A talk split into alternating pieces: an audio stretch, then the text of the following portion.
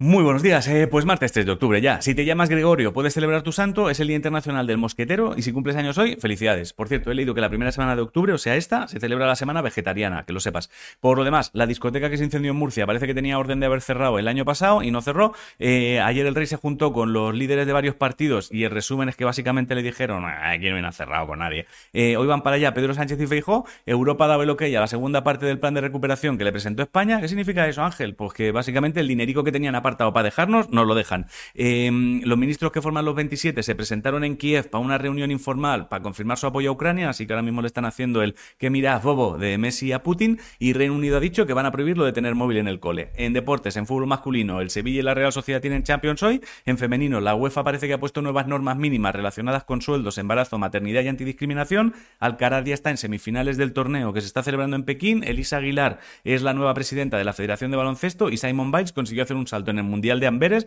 que a partir de ahora llevará su nombre, Biles 2, ¿vale? Es un salto que tú y yo podemos lesionarnos solo con pensar en hacerlo. En ciencia, el premio Nobel de Medicina se lo han dado a Catalín Caricó y Drew Weissman por las vacunas del COVID. Por cierto, lo anunciaron con un par de dibujos de sus caras en las cuentas de Twitter del premio Nobel y parecen dos personajes del jueves. Si no me crees, busca y me dices. En cultura, Bambi tendrá un remake y una de sus guionistas ha dicho que no van a hacerlo de que la madre muere. Ojalá la manden por tabaco. Y recuerda que esta semana se está celebrando la fiesta del cine y las entradas están a 3.50, ¿vale? Ayer vi que tienes una nueva de la saga Sau esta que pinta mala de cojones, pero bueno, por 3.50 me parece justo. Y si te gusta Alejandro Sanz, hoy a las 10 salen las entradas para sus conciertos en Barcelona y Madrid. Espabila porque vuelan. Videojuegos, si naciste entre 2007 y 2011, nueve bibliotecas de Madrid celebrarán un torneo de videojuegos entre el 20 de octubre y el 5 de noviembre.